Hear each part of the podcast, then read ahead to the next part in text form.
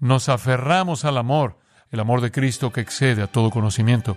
Vivir una vida que comprende el amor solo es posible cuando está usted lleno de la plenitud del Espíritu de Dios que hace que Cristo esté en casa e irradie en cada dimensión de su vida la plenitud de su propio amor.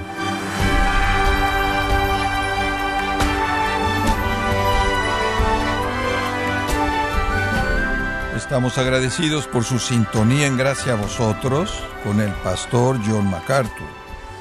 Se decía del puritano John Bunyan que no podía hablar sin citar un versículo porque su alma estaba llena de la palabra de Dios. Pero ¿cómo podemos cultivar un hambre por las escrituras para llenar nuestras almas? El día de hoy el pastor John MacArthur, en la voz del pastor Luis Contreras, contestará esta pregunta en la serie Aprovechando el poder de Dios en gracia a vosotros. Efesios capítulo 3, versículos 14 al 21. Pablo dice, Por esta causa doblo mis rodillas ante el Padre de nuestro Señor Jesucristo, de quien toma nombre toda familia en los cielos y en la tierra, para que os dé conforme a las riquezas de su gloria el ser fortalecidos con poder en el hombre interior por su Espíritu, para que habite Cristo por la fe en vuestros corazones, a fin de que arraigados y cimentados en amor seáis plenamente capaces de comprender con todos los santos cuál sea la anchura, la longitud, la profundidad y la altura, y de conocer el amor de Cristo que excede a todo conocimiento, para que seáis llenos de toda la plenitud de Dios, y aquel que es poderoso para hacer todas las cosas mucho más abundantemente de lo que pedimos o entendemos, según el poder que actúa en nosotros, a Él sea gloria en la Iglesia en Cristo Jesús, por todas las edades, por los siglos de los siglos. Amén. Este es uno de los más ricos y significativos de todos los pasajes de la palabra de Dios. Es un pasaje que está lleno de verdad transformadora. Es uno de esos puntos clave en el Nuevo Testamento. Una de esas áreas vitales que realmente le dice a usted cómo sacar información de su cabeza y ponerla en su vida. Y a medida que lo hemos estado viendo, creo que el Espíritu de Dios realmente nos ha estado reforzando esto. Reflexionaba en mi mente cómo podríamos abordar este texto nuevamente, que a veces olvidamos el increíble tesoro que tenemos en la palabra de Dios. Este tipo de pasajes en particular que nos muestran cómo vivir realmente la vida al máximo son un legado tal del Espíritu Santo que hacemos bien en recordar su riqueza y poder contar con la palabra de Dios. Saber que eres más sabio que nuestros enemigos, que tienen más entendimiento que aquellos ancianos que fueron antes.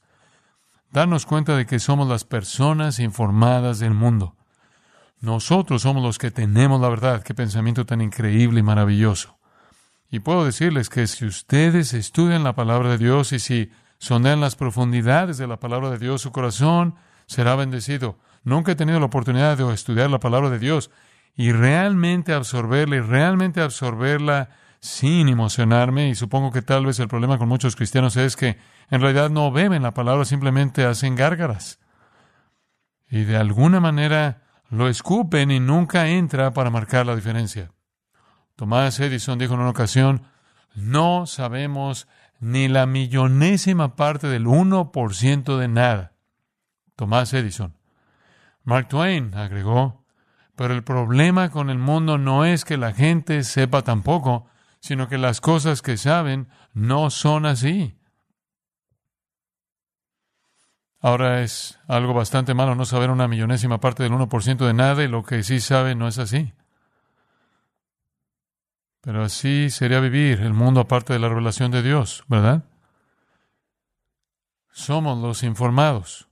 Mire, nos elevamos por encima de la ignorancia, nos elevamos por encima de la desinformación, somos más sabios que nuestros enemigos, somos más comprensivos, tenemos más entendimiento que nuestros maestros, tenemos más entendimiento que los del pasado, porque tenemos el tesoro de la palabra de Dios, pero escuche, con el privilegio siempre viene qué?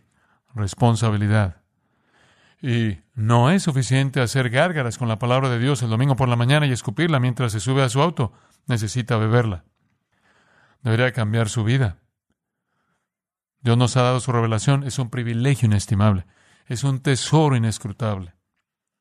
Ve Efesios 1. Este parece ser un tema importante en Efesios. Dice en el versículo 8 que Dios sobreabundó para con nosotros en toda sabiduría y prudencia, habiéndonos dado a conocer el misterio de su voluntad. Qué cosa tan increíble que Dios nos dé a conocer el misterio de su voluntad, que Él, como dijo Jesús, revele estas cosas a los niños y los escondiera de los sabios del mundo. Capítulo 1, versículo 17, Pablo ora para que tengamos el espíritu de sabiduría y de revelación en el conocimiento de Él, para que los ojos de nuestro entendimiento sean iluminados, para que sepamos cuál es la esperanza de su llamado, cuáles las riquezas de la gloria de su herencia en los santos, y cuál la supereminente grandeza de su poder para con nosotros los que creemos. Tenemos este tremendo conocimiento y Pablo ora para que aprovechemos la oportunidad que nos brinda. En el capítulo 3 lo tiene de nuevo, versículo 9, Pablo dice que Dios lo ha llamado para ser usado como predicador, para predicar las inescrutables riquezas de Cristo y para hacer ver a todos cuál sea la comunión del ministerio, que desde el principio de los siglos ha estado escondido en Dios, quien creó todas las cosas por medio de Jesucristo, y el versículo 11 dice que conocemos literalmente el propósito eterno que Dios se propuso en Jesucristo, Señor nuestro. Amados, tienen en su mano, en ese librito que tiene, la Santa Biblia, la palabra de Dios, el regalo más grande, increíble que Dios jamás podría darle un nombre. Y depende de usted beberlo, absorberlo, usarlo, hacerlo parte de su vida, hacerlo parte de cada elemento de su pensamiento. Jeremías dijo en el capítulo 15, el versículo 16 de su gran profecía, fueron halladas tus palabras y yo las comí, y tu palabra me fue el gozo y regocijo de mi corazón, porque tu nombre me es invocado, Señor, Dios de los ejércitos, porque soy llamado por ti, porque te conozco, porque tenemos esta intimidad juntos, tu palabra es mi alimento, mi gozo, mi regocijo. En Job 23 y versículo 12, Job dice, He estimado más las palabras de su boca que mi alimento necesario. En el Salmo 1 el hombre justo se describe de esta manera, sino que en la ley de Jehová está su delicia y en su ley medita qué? De día y de noche. En el Salmo 119 y 167 mi alma ha guardado tus testimonios, los amo sobremanera, dijo David. Y él dijo en el Salmo 19, deseables son más que el oro, más que el oro afinado y más dulces que la miel y que la que destila del panal. Dios nos ha dado su palabra. Dios nos ha dado este recurso tremendo, un tesoro tremendo, dulce, rico, que debe ser asimilado, ingerido. Todas estas cosas que Dios nos ha dado son reforzadas, reveladas, grabadas en nosotros por el apóstol Pablo aquí, en los versículos 14 al 21, habiéndonos dado una gran verdad, ora para que la bebamos, no la distorsionemos, que la absorbamos, que no la dejemos para el futuro, que realmente operáramos en base a nuestro conocimiento. Le dije antes, solo lo refuerzo diciéndolo de nuevo, que el mayor problema en el ministerio, como yo lo veo, la ansiedad más grande, la angustia más grande surge cuando la gente vive vidas que no coinciden con lo que saben. Ese es un dolor de cabeza. ¿Sabe? Deberíamos ser capaces de estar a la altura de lo que sabemos. Deberíamos ser capaces de estar a la altura de lo que entendemos. Debemos ser capaces de tomar este conocimiento y hacerlo parte de nuestra vida. Y así es como lo hace. Así es la manera. Efesios 3, 14 al 21 nos dice cómo. Así es como hacer que su cristianismo funcione. Así es como tomar el recurso y el poder y hacerlo operar. Y dijimos que hay cinco pasos secuenciales. Fuerza interior, Cristo que mora en nosotros, amor incomprensible, plenitud infinita y poder interior. Y Pablo ora para que tengamos estos y están conectados, como les he dicho, por una pequeña palabra griega, gina, que significa para qué, para que uno lleve al otro. Haz esto para que esto suceda, para que esto suceda, para que esto suceda y así sigue. Ahora, conforme vemos estas cinco cosas, vamos a ver cómo un cristiano realmente llega al lugar donde opera, cómo llega a funcionar a toda máquina. Lo hemos estado llamando el encendido del cristiano, en primer lugar. Si realmente vamos a hacer que esta verdad opere, si vamos a tomar el tesoro de la palabra de Dios y el tesoro del Espíritu de Dios que mora en nosotros, y si vamos a hacer algo fuera de esto, entonces comienza con la fuerza interior. Debemos ser fortalecidos por su Espíritu en el hombre interior. Eso está en el versículo 16. Pablo comienza diciendo que ora para que su Espíritu nos fortalezca con poder en el hombre interior. Tiene que haber un cambio en el hombre interior. Tenemos que permitir que el Espíritu tenga el control. Ahora, su hombre interior será fortalecido cuando el Espíritu Santo tenga el control de él cuando usted cede a Él, cuando usted ya no gobierna por usted mismo, cuando usted ya no hace solo lo que quiere, sino que aprende momento a momento, paso a paso, un día a la vez, a ceder el control al Espíritu Santo. Ahora, francamente, no creo que el mundo tenga alguna forma en la que pueda ayudar a alguien en el hombre interior. Realmente no lo veo. Pueden pasar por alto las cosas, pueden brindarle una especie de alivio temporal de un problema, pero cuando se trata del corazón, el alma, el espíritu y el hombre interior de una persona, el mundo realmente no tiene respuestas. Esto se refuerza en un nuevo libro que acaba de salir, creo que lo publica Random House. Es un libro secular, escrito por Martin Gross. Se titula La Sociedad Psicológica. Y en este libro intenta desacreditar todo el método psicológico, psiquiátrico y psicoanalítico como un montón de nada. De hecho, su punto en el libro es que es solo una forma en que mucha gente gana mucho dinero. Muy interesante. Él dice que si quieres saber si la gente está en esto por el dinero o no, usa el ejemplo de cierto hospital psiquiátrico lleno de personas con enfermedades psicológicas o psicóticas, supuestamente, que son casos mentales serios. Este hospital en particular tiene tres personas disponibles para asesorarlos, mientras que en Beverly Hills hay más de 300 psiquiatras y psicólogos. No hay dinero en un hospital psiquiátrico, hay mucho de eso en Beverly Hills. De hecho, Billy Graham dijo en esa zona hay tanta gente con problemas psicológicos que se llama bloqueo mental.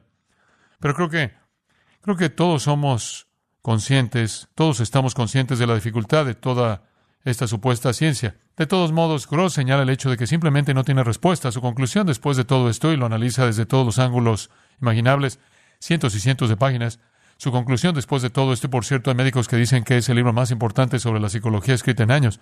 La conclusión de todo esto es que las personas son neuróticas, siempre son neuróticos, siempre serán neuróticos, déjenlos solos, simplemente no les cobre dinero por ser neuróticos. No puede cambiarlos. No hay nada que pueda hacer al respecto. Y en esencia diríamos como cristianos, bueno, no creemos que la sabiduría humana pueda hacer nada con respecto a los problemas internos, pero sí creemos que el Espíritu Santo sí puede, ¿verdad? Y si va a haber un cambio en el hombre interior, será por el fortalecimiento del hombre interior a través del Espíritu Santo. Y eso viene conforme usted cede al Espíritu. Cada vez que cede al Espíritu una decisión en su vida, cada vez que cede al Espíritu Santo esa decisión cada día, fortalece un poco más el músculo de su hombre interior. Y a medida que continúa haciendo eso, su hombre interior se vuelve más y más fuerte. Y entonces es más fácil decir sí al Espíritu y no al pecado. Y siempre he dicho que la espiritualidad es el proceso de disminución de la frecuencia de la pecaminosidad. El pecado decrece a medida que se rinde al Espíritu porque fortalece el hombre interior y se vuelve más fácil decir sí al Espíritu Santo. Entonces, ahí es donde todo comienza, fortaleciendo el hombre interior por el Espíritu a medida que usted cede a Él un día a la vez. Eso lleva en segundo lugar al Cristo que mora en nosotros. Y vimos en nuestro último par de estudios juntos que cuando usted cede al Espíritu Santo, Él controla su vida, entonces Cristo se establece y establece su hogar allí. ¿Verdad? Versículo 17, para que Cristo cato y quesa y se establezca y habite en vuestros corazones por la fe. Cristo quiere estar en casa en usted, quiere establecerse, Él quiere tener una vida limpia, una en la que no tenga que estar dando vueltas, limpiando, barriendo, castigando y disciplinando, exhortando y demás. El bendito Señor Jesucristo, el Hijo de Dios, el Salvador, el Mesías, Dios mismo en carne humana, quiere vivir en plenitud en el creyente. Él está allí porque usted es cristiano, Él quiere llenarlo usted, Él quiere permearlo usted, Él quiere dominarlo para que 2 Corintios 3, 18 se haga realidad. Usted es transformado a su misma imagen, para que Efesios 4 se haga realidad, para que llegue a la plena medida de la estatura de Cristo. En otras palabras, semejanza a Cristo. Cristo impregnando cada parte, cada fibra, cada onza de su ser, con su persona y presencia maravillosas. Entonces, Conforme usted cede al Espíritu de Dios, el Espíritu de Dios controla su vida y conforme su vida está bajo su control, está siendo dirigida, está siendo guiada, está siendo limpiada, está siendo conducida y allí Cristo puede establecerse y estar en casa y cuando Cristo está en casa en su vida, Él impregna cada parte de su vida. Usted entonces está rendido totalmente al señorío de Cristo. Ahora, cuando eso sucede, lleva un tercer propósito. Ve el versículo 17 en el medio. Para que seáis arraigados y cimentados en amor. El comienzo entonces de una vida realmente amorosa, lo que todos realmente quieren. La única forma de ser feliz es estar lleno de amor. El odio no hace más que desgarrarlo en pedazos. Todo el mundo quiere una vida amorosa y una vida amorosa brota de la impregnación de una vida por parte del mayor amante del universo, el Señor Jesucristo mismo. Cuando Cristo nos llena, el amor nos llena. Vea lo que dice entonces en el versículo 17. Cuando Cristo mora en nuestros corazones, es decir, cuando Él se establece y está en casa en nuestros corazones, estamos arraigados y cimentados en amor. Ahora eso está hablando de la base, el cimiento, el sistema de raíz. Ahí es donde todo comienza. Usted no puede tener una experiencia amorosa, usted no puede tener una vida amorosa a menos de que tenga el amor como base. El amor como una base de roca, las raíces tienen que ser el amor. Y así él dice, mientras Cristo llena tu corazón, el amor gobierna. El amor es el cimiento, el amor es el resultado fin, el amor es el, el amor es el meollo, el amor es aquello sobre lo que se construye todo lo demás. Ahora sabemos, según Romanos 5.5, que cuando fuimos salvos, dice, el amor de Dios ha sido derramado en nuestros corazones por el Espíritu Santo. En el momento en que somos salvos, el amor de Dios entre nosotros, su amor está ahí y se espera que amemos. Es lo más normal del mundo que un cristiano viva una vida de amor. De hecho, Pablo escribió a los tesalonicenses y dijo, nadie necesita enseñarles cómo amar. Habéis sido enseñados por Dios a amaros los unos a los otros, ¿verdad? Dios le enseña a amar. Eso es básico. No debería haber ninguna pregunta sobre eso. Eso es solo normal. Eso es simplemente vivir la vida cristiana. Eso es simplemente hacer lo que es natural. Como obviamente, dice Pedro, que ustedes cuando nacieron de nuevo nacieron para el amor no fingido de los hermanos. Ahora, Déjeme decirlo de esta manera. Si usted no experimenta una vida de amor total, no es porque no está ahí, es porque nunca le ha permitido funcionar. ¿Qué es más fácil, respirar o aguantar la respiración? No se levanta por la mañana y dice, ahora tengo que respirar. Sigue respirando o morirás. Sigue respirando, morirás. Sigue respirando, no te detengas, sigue respirando. Usted respira, punto. Nadie tiene que hacer nada porque la presión de la atmósfera que le rodea ejerce su presión sobre sus pulmones y le obliga a respirar. Es muy difícil contener la respiración. Lo prueba durante mucho tiempo y explota. Es muy difícil. Está luchando contra lo natural. Cuando se convirtió en cristiano, lo más natural del mundo fue esto. El amor de Dios se derrama en su corazón. Debería impregnarlo usted, debería emanar de usted, debería tocar a todos alrededor suyo, debería ser una forma de vida, pero algunas personas están conteniendo la respiración. Y su propia obstinación contiene la respiración resistiendo el amor de Dios con soberbia egoísta. El amor es lo más normal que puede ser un cristiano. El Espíritu de Dios entra en su vida, Él llena su vida de amor, Él comienza a gobernar su vida, usted cede a Él, Cristo se establece, Él está en casa, su amor impregna, y a medida que impregna su vida, debe caracterizarlo usted, en tercer lugar, por un amor incomprensible. Y debe comenzar por ser la raíz misma y el fundamento mismo de su vida, la base misma de su vida. Luego él pasa a un segundo elemento, de la misma. No solo es el fundamento, sino que si nota en el versículo 18, él dice, ustedes puedan comprender este amor. Ahora en el griego el verbo comprender es un verbo compuesto. Hay una palabra griega lambano que significa recibir algo. Y luego está kata lambano, lo cual es un verbo intensivo que significa agarrar o agarrar por uno mismo. O es como usted, si alguien realmente es posesivo, usted dice que es posesivo con algo. Ese es el verbo y eso es lo que se usa aquí. No solo tiene una vida que se basa en el amor, sino que tiene una vida que posee el amor como una posesión personal. Literalmente se apodera del amor, lo hace suyo como una forma de vida. Y así es entonces que no solo tenemos un fundamento de amor cuando Cristo llena nuestra vida, sino que nos aferramos al amor, aprovechando cada oportunidad de amar como un tesoro personal, una posesión personal. Es la cosa más deseada, algo que usted debe agarrar, algo que debe asir, algo a lo que debe aferrarse. Además, él dice al final de esta pequeña sección, al comienzo del versículo 19, que podemos conocer el amor de Cristo que excede a todo conocimiento. Por lo tanto, es la base de nuestra vida, es lo que a lo que nos aferramos para cada momento de nuestra vida y es lo que experimentamos. El conocimiento aquí es el conocimiento de la experiencia. Vivir una vida construida sobre el amor, vivir una vida que comprende todas las posibilidades del amor en cada situación, Vivir una vida que comprende el amor solo es posible cuando está usted lleno de la plenitud del Espíritu de Dios, que hace que Cristo esté en casa, e irradie en cada dimensión de su vida la plenitud de su propio amor.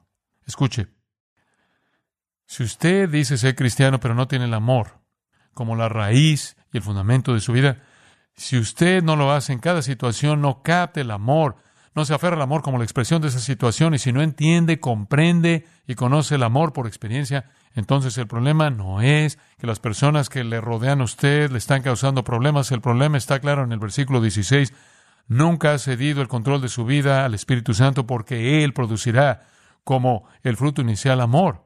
Galatas 5:22. Y entonces Cristo estará en casa y su amor lo impregnará.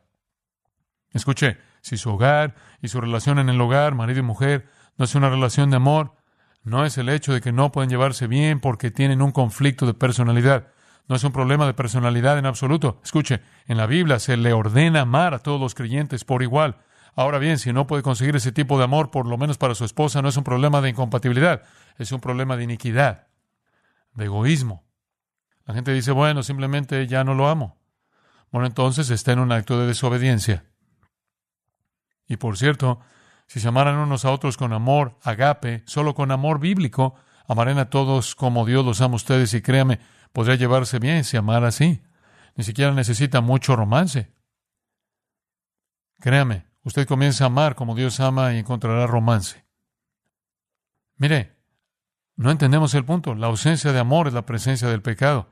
La ausencia de amor es la presencia de la iniquidad. La ausencia de amor significa que no está caminando en el Espíritu o que su pareja no está caminando en el Espíritu. Usted dice, bueno, hombre, le voy a decir una cosa, he amado tanto tiempo y mira la forma en que me han tratado. Sí, bueno, también lo hizo Dios y mira la forma en que ha sido tratado, ha afectado su amor. Oh, tenías que decir eso. ¿Sabe? Solo estoy tratando de mostrarle, ¿sabe? Solo hay una forma de vivir y es vivir con amor. Solo hay una forma de vivir. Vivir lleno de amor, ser una persona bondadosa, perdonadora, amorosa, amable, misericordiosa, gentil. Es la única manera de vivir, es la única manera de tener felicidad. La única manera de tener eso es tener a Cristo impregnando su vida con su señorío y su amor porque el Espíritu está en control. La única manera de vivir es tener esa base y esa raíz de amor y luego vivir cada situación aferrándose al amor en esa situación, experimentando el amor. Y si no lo tiene, no ha entendido el punto. No lo he entendido. Justo en la base, no lo he entendido. Esta es la base de la vida cristiana. Debemos ser criaturas de amor. El gran mensaje de Jesús a sus apóstoles, lo primero que dijo la noche en que se reunió con ellos antes de ser traicionado, lo primero que dijo es, quiero que se amen unos a otros. ¿Lo recuerda? Como yo los he amado. Y luego en el capítulo 13 de Primera de Corintios dijo, déjenme decirles algo. Podrías hablar con las lenguas de hombres y de ángeles y si no tienes amor está sonando como latón o encima lo tintineante. Luego dijo, no me importa si tienes el don de profecía, no me importa si tienes el don de fe y puedes mover montañas, si no tienes amor, dice, ¿tú qué? No eres nada. Escuche, algo menos amor es igual a nada. Le voy a decir algo más, todo menos amor es igual a nada. Voy a añadir a eso algo más. Usted menos amor igual a qué? A nada, nada, absolutamente nada. Y quiere saber que todo lo que hay en la Biblia y todo lo que está en la Biblia puede, en términos de lo que Dios quiere de nosotros, se puede resumir en una sola cosa. Amarás al Señor tu Dios con todo tu corazón, alma, mente, fuerzas y tu qué? Prójimo como a ti mismo. Esa es toda la ley. Allí mismo, ¿verdad? Usted, esa es toda la ley. Romanos 13, el apóstol Pablo dice en el versículo 8 de Romanos 13, no debáis a nadie nada, sino amaros los unos a los otros, porque el que ama al prójimo ha cumplido la ley. La ley dice, no cometerás adulterio, no matarás, no has de robar, no darás falso testimonio, no codiciarás. Pero todo eso se puede resumir en amarás a tu prójimo como a ti mismo, ¿no es cierto? Digo, si ama a su prójimo, no lo va a matar. Si ama a su prójimo, no va a codiciar lo que tiene. Si ama a su prójimo, no va a soportar la mentira contra él falso testimonio, se llama a su prójimo, no le va a robar lo que tiene. Como puede ver toda la ley, solo dice ame a la gente. Los diez mandamientos son amor. No hacer cualquier imagen tallada significa que ama demasiado a Dios para hacer eso y deshonrarlo. No tomar su nombre en vano significa que lo ama demasiado como para deshonrarlo. Todos los diez mandamientos son una declaración de principios que exhiben amor. Eso es todo lo que son. El amor es un estilo de vida. El amor es una forma de vivir. Los cristianos deben vivir en amor y es por eso que el centro de todo este concepto aquí en Efesios 3 es el amor. Dios está tratando de llevarnos al punto donde funcionamos en una vida de amor. Solo hay una forma de amar y es que Cristo llene su vida con su amor. Eso nunca va a pasar hasta que el Espíritu Santo fortalezca al hombre interior. Eso nunca va a pasar hasta que se rinda, cede al Espíritu Santo. Y va a ceder al Espíritu Santo solo cuando está lleno de la palabra de Dios y la palabra de Dios lo ha llenado tanto a usted que la misma palabra del Espíritu esté ahí para controlarlo. En Efesios 5.2 dice, andad en amor, andad en amor, su conducta diaria en amor como también Cristo nos amó y se entregó a sí mismo por nosotros, ofrenda y sacrificio a Dios. ¿Qué clase de amor? El tipo de amor que se da a sí mismo como sacrificio, así es siempre en la Biblia.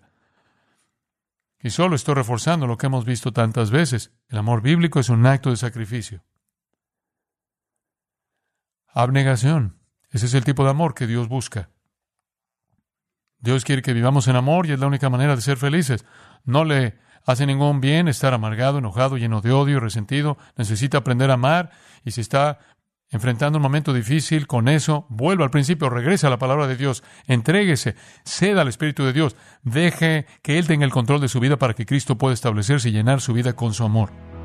Y por cierto, este amor está disponible para todos. Versículo 18, que puedan comprender con todos los santos. Dice usted, bueno, yo, mi temperamento nunca lo permitiría. Sí, todo el mundo tiene esto disponible, todos los santos.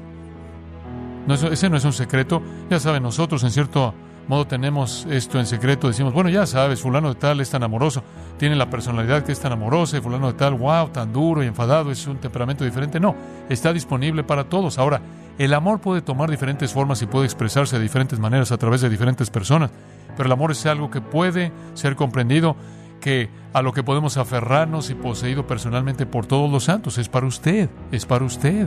Dios quiere que todos nosotros conozcamos ese amor.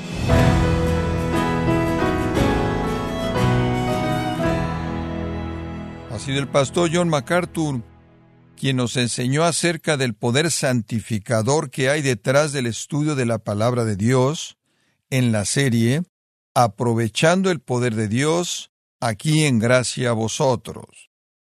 Estimado oyente, Grace Community Church, bajo el liderazgo del pastor John MacArthur, ha organizado la conferencia Expositores 2023 en español los días viernes 15 y sábado 16 de septiembre en Son Valley, California. John MacArthur compartirá el púlpito con su gel Michelin, David Barceló, Luis Contreras y Josías Grauman, entre otros, con el tema Admirando la Gloria de Dios. Para más información e inscripciones de la Conferencia Expositores 2023, los días viernes 15 y sábado 16 de septiembre, visite la página conferenciaexpositores.org. Repito, conferenciaexpositores.org. Si tiene alguna pregunta o desea conocer más de nuestro ministerio, como son todos los libros del pastor John MacArthur en español, o los sermones en CD que también usted puede adquirir, escríbanos y por favor mencione la estación de radio por medio de la cual usted nos escucha en gracia a vosotros. Es importante conocer no solo el país y ciudad de donde usted nos escucha, sino también la radio. Para quienes contactan nuestro ministerio por primera vez, pueden solicitar una copia del mensaje de promoción sin costo alguno, un mensaje por oyente únicamente. Si usted vive en los Estados Unidos o Puerto Rico, escríbanos a Gracia Vosotros, P.O. Box 4000, Panorama City, California 91412. O puede escribirnos a través del siguiente correo electrónico radio arroba Esto ha sido todo por hoy y queremos agradecerle su sintonía de lunes a viernes en nombre de John MacArthur y del personal de este organismo invitándole para que nos acompañe en la próxima edición y así juntos continuar desatando la verdad de Dios un versículo a la vez en gracia a vosotros.